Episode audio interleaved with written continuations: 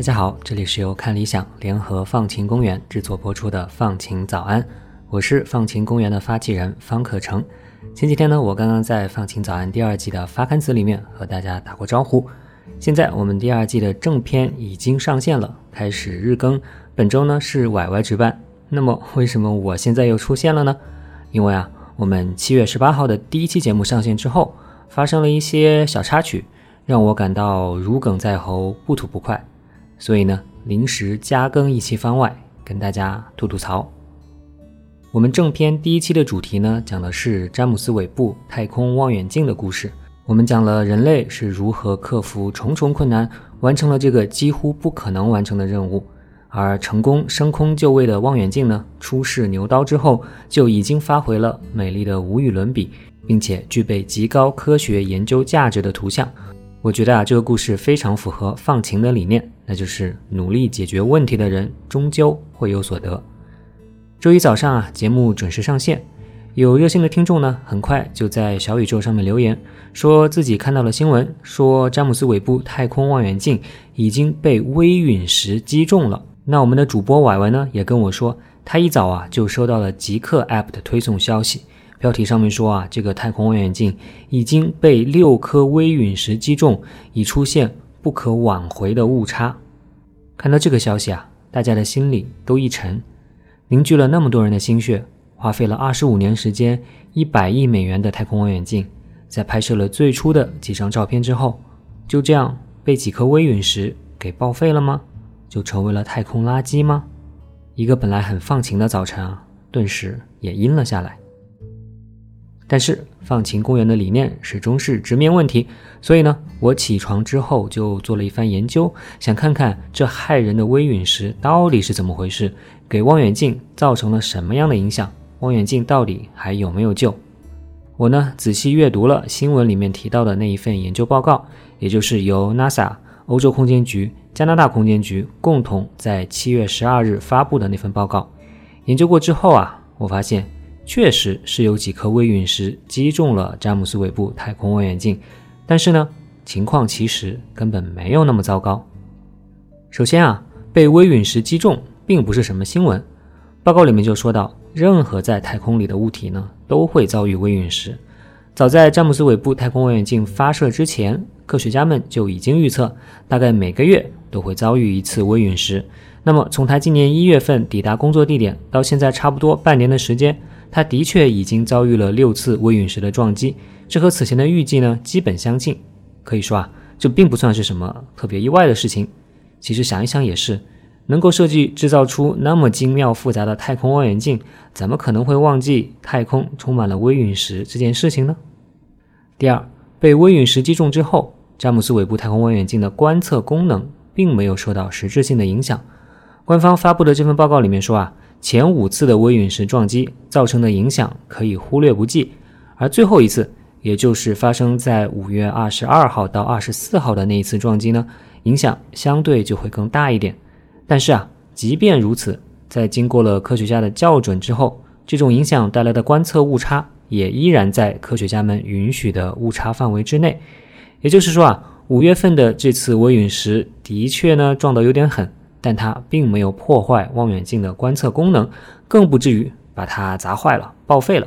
那这和我们读到那则新闻标题时感受到的其实是完全不一样的信息。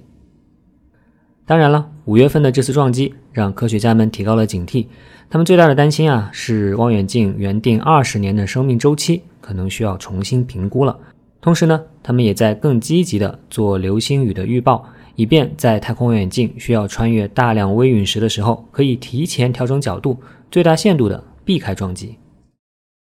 根据预测啊，明年和后年的五月份，詹姆斯韦布太空望远镜都可能要穿越哈雷彗星留下的微陨石尘埃。科学家们呢会提前做好准备，所以啊，依然是那个熟悉的配方，有问题就去应对。说到这里啊，我们再回过头去。看看我们在 App 上看到的那个宣称望远镜已经出现不可挽回的误差的说法。极客 App 给出了链接，指向的是科技媒体品玩的文章。那篇文章呢，其实很短，只有五段。从新闻写作上面来说，我觉得这篇文章属于很糟糕的案例。为什么这么说呢？因为一篇新闻最重要的就是要把关键信息告知读者。那么，关于詹姆斯韦布太空望远镜被微陨石撞击这件事情，到底什么是关键信息呢？那当然是望远镜到底还能不能用，对吧？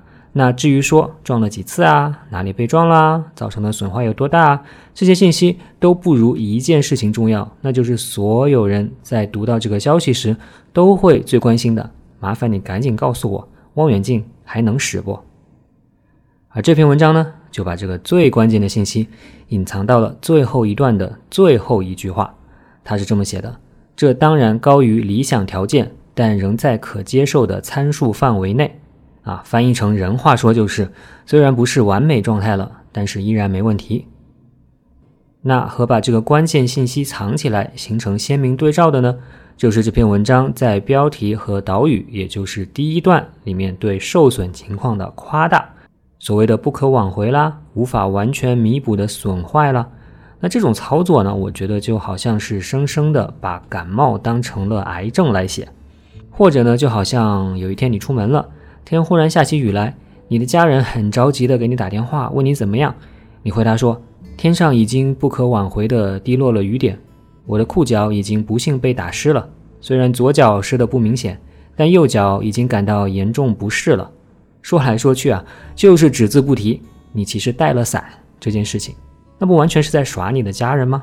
我觉得啊，这篇新闻写成这样，也就完全是在拿读者当猴耍。我以前是做新闻的，现在是研究新闻、教新闻的。我深知这篇文章绝不是一个孤立，它反映的其实是媒体的一种惯常操作，那就是把小事忽悠成耸动的大新闻，让读者紧张的赶紧点开来看。这样的做法呢，往小了说是对读者的不尊重，往大了说是在污染整个社会的情绪。我们每个人都已经够累、够紧绷了，还要天天被媒体这样一惊一乍的刺激，情绪真的很容易出问题。那我发起放晴公园项目，做放晴早安这档播客，归根到底呢，其实也就是想要与这种病态的操作模式做个对抗。我们不去因为追求流量而把新闻往耸动的方向去说。我们其实呢也知道，人们是更容易被问题吸引，而不是被解法吸引的；更容易被杀人者的故事吸引，而不是被修复者的故事吸引的。说白了，现在如果有两个标题摆在你面前。一个是说詹姆斯韦布太空望远镜被微陨石击中，已经出现不可挽回的误差；另一个是说詹姆斯韦布太空望远镜是怎样捕捉一百多亿年前的光线的。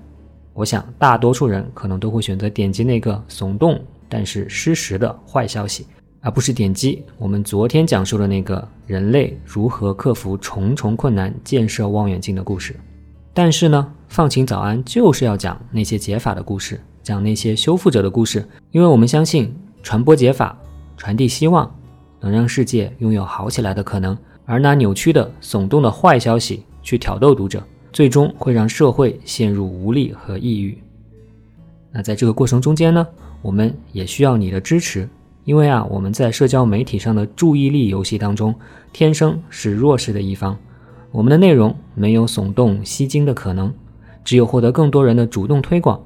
我们的内容才可以传得更远，所以呢，感谢每一位支持并安利我们节目的朋友。好了，以上我从第二季第一期节目上线之后的小插曲谈起，聊到了我对目前媒体现状的一些不满，以及放晴公园的初衷和使命。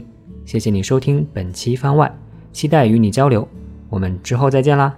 祝你拥有放晴的一天。